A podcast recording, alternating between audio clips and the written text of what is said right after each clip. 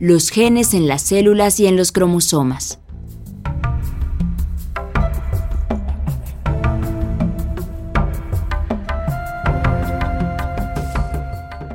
La molécula de DNA presenta tres niveles estructurales.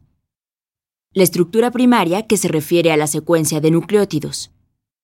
La estructura secundaria o doble hélice, y la estructura terciaria, representada por un enrollamiento posterior, que permite que una enorme molécula pueda ser empaquetada para caber en el pequeño espacio de una célula procariota o en el núcleo de los organismos eucariotas como los seres humanos con los 6.400 millones de pares de bases que se hallan en una célula diploide.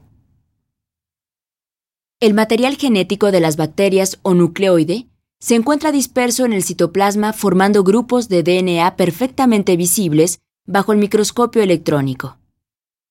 En la interfase del ciclo celular de las células eucariotas, el DNA y sus proteínas asociadas reciben el nombre de cromatina, que ocupa casi todo el espacio nuclear pero en territorios bien definidos.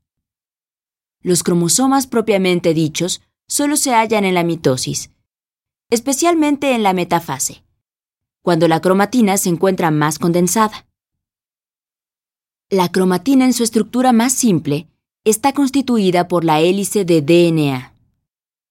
En un segundo nivel, la doble hélice y las proteínas histonas forman unidades denominadas nucleosomas.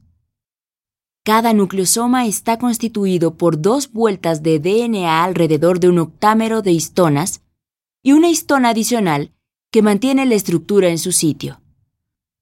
Todo el conjunto, DNA y proteínas, tiene el aspecto de un collar de cuentas. Un tercer nivel de complejidad se presenta al plegarse el collar de cuentas de manera apretada alrededor de un eje imaginario. En el siguiente nivel, el solenoide formado de esta manera se pliega nuevamente y cada plegamiento se ancla a un andamiaje nuclear constituido por fibrillas de proteína.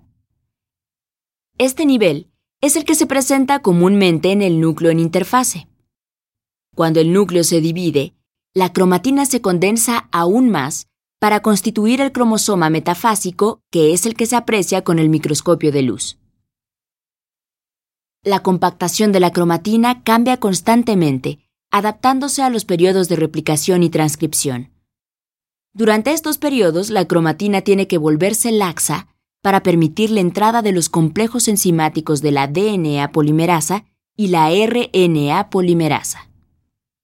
De hecho, ciertas zonas de la cromatina permanecen muy condensadas durante la interfase y se caracterizan por estar formadas por repeticiones de pocas secuencias que no se transcriben.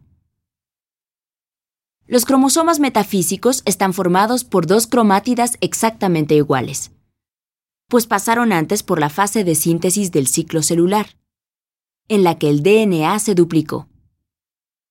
Las dos cromátidas se encuentran unidas por una constricción llamada centrómero, que tiene una posición definida en cada uno de los cromosomas. Los centrómeros son esenciales para que se efectúe la mitosis. Los telómeros constituyen otra parte fundamental del cromosoma. Se encuentran en la parte terminal de los cromosomas y tienen como función primordial el mantenimiento de la estructura. Si los telómeros están ausentes, los extremos de los cromosomas tienden a fusionarse. Además, son importantes porque participan en la formación de la estructura tridimensional del núcleo y en el apareamiento de los cromosomas. Todos los cromosomas de un organismo se pueden representar por medio de un cariograma, que ordena los cromosomas por su tamaño, por la posición de los centrómeros y por el bandeo obtenido por ciertas tinciones. Por ejemplo, los cromosomas teñidos con cierto colorante despliegan estriaciones denominadas bandas G, que permiten identificarlos y analizarlos para reconocer cualquier tipo de alteración como translocaciones o de lesiones.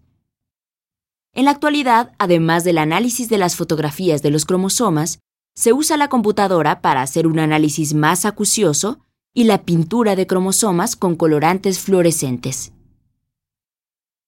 El término genoma describe el total de la información genética que se encuentra en una especie y en cada una de sus células.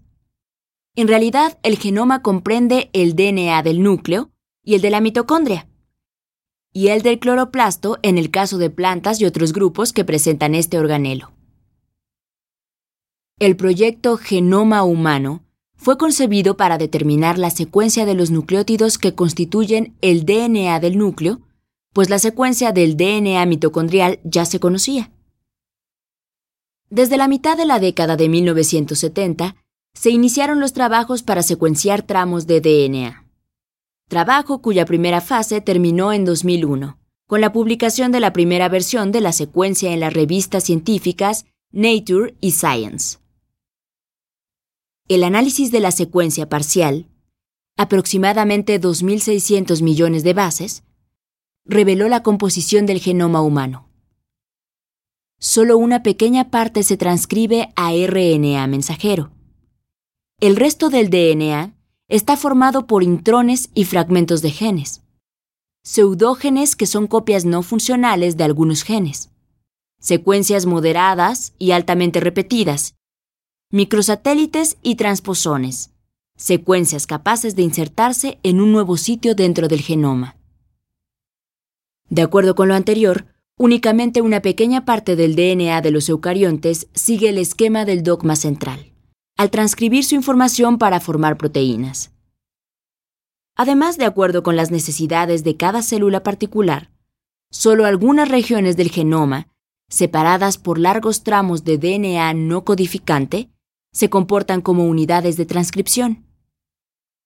Estas unidades o genes se encuentran dispersos en el DNA de una manera irregular. La presencia de grandes espacios que se encuentran entre las regiones codificantes de los genes impiden que el RNA mensajero se forme directamente. Las enzimas que participan en el copiado de la información sintetizan una primera versión de RNA que copia todo el tramo de DNA. Las regiones codificantes y las no codificantes. Transcrito primario, el cual se modifica posteriormente al eliminar las regiones no codificantes del transcrito primario.